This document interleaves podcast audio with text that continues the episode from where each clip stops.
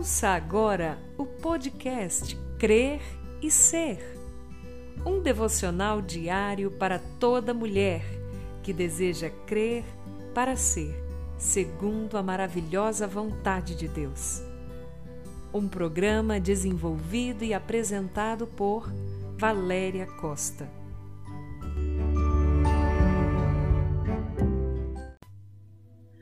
Um bom dia na graça e na paz que vem somente do nosso Senhor e Salvador Jesus Cristo.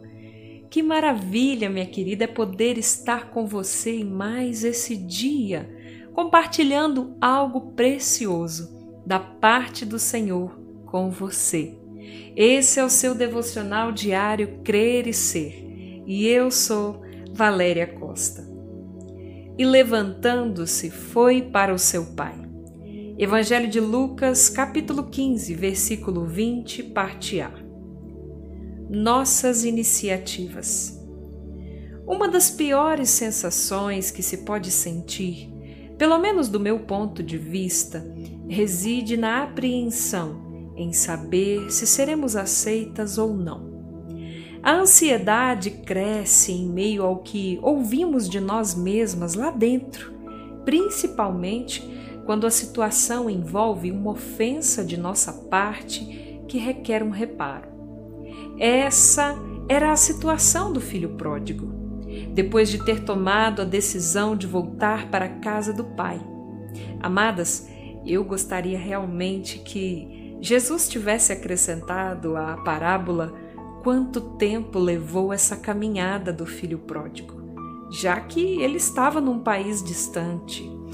Mas, mesmo não tendo essa informação precisa, eu ouso acreditar que sim. Ele teve muitos dias para conversar consigo mesmo. Acredito também que não só uma, mas várias vezes ele repassou como seria o reencontro com o Pai. E é claro, várias e várias vezes repassou mentalmente a fala com o pedido de perdão. Eu poderia ficar aqui com você tentando florear aquilo que Jesus não floreou, ou seja, acrescentando detalhes sobre o caminho de volta. Contudo, amada, se voltarmos ao texto em si, Jesus simplesmente diz que aquele moço se levantou e foi para a casa do seu pai. Não houve dúvidas ou desvios. Depois de ter tomado consciência de seu estado, ele tomou uma decisão e partiu para a ação.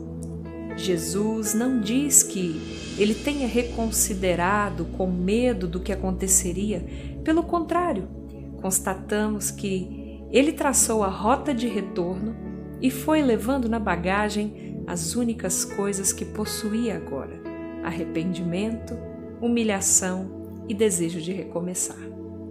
Ah, minha amada, o quanto aprendemos com o filho pródigo. Não é fácil abrir mão do orgulho, mas ele fez isso. Não é fácil reconhecer que deu errado, mas ele fez isso. Não é fácil reconhecer que ofendemos alguém, mas ele fez isso. E coisa mais difícil é decidir fazer o caminho de volta e pedir perdão. Mas ele também fez isso. É interessante pensar que tudo isso está sob o nosso controle, ou seja, a única coisa que nós, eu e você, conseguimos controlar na nossa vida inteira são as nossas ações e mais nada.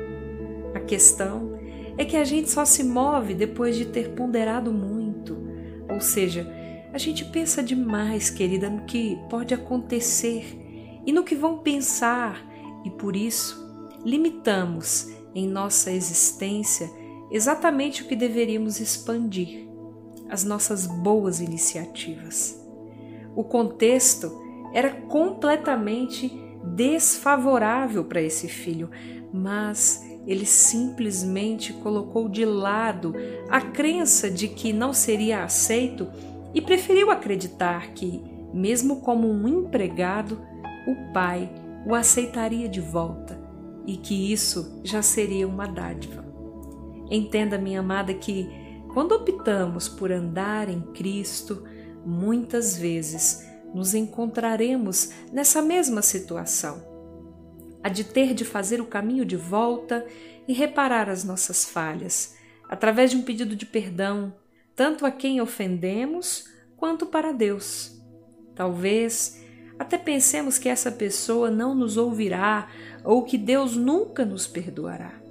Mas a restauração começa quando conseguimos perdoar a nós mesmas. É nesse ponto. Quando minimizamos o diálogo interno que sempre tende a nos levar ao julgamento e condenação, uma grande verdade descrita pelo apóstolo Paulo em Romanos 8:1, onde ele diz: "Já não há mais condenação para os que estão em Cristo Jesus". Ou seja, Jesus foi levado ao julgamento e condenado em nosso lugar, para que por sua morte lá na cruz fôssemos justificadas e pudéssemos ter paz com Deus, conosco e com todos.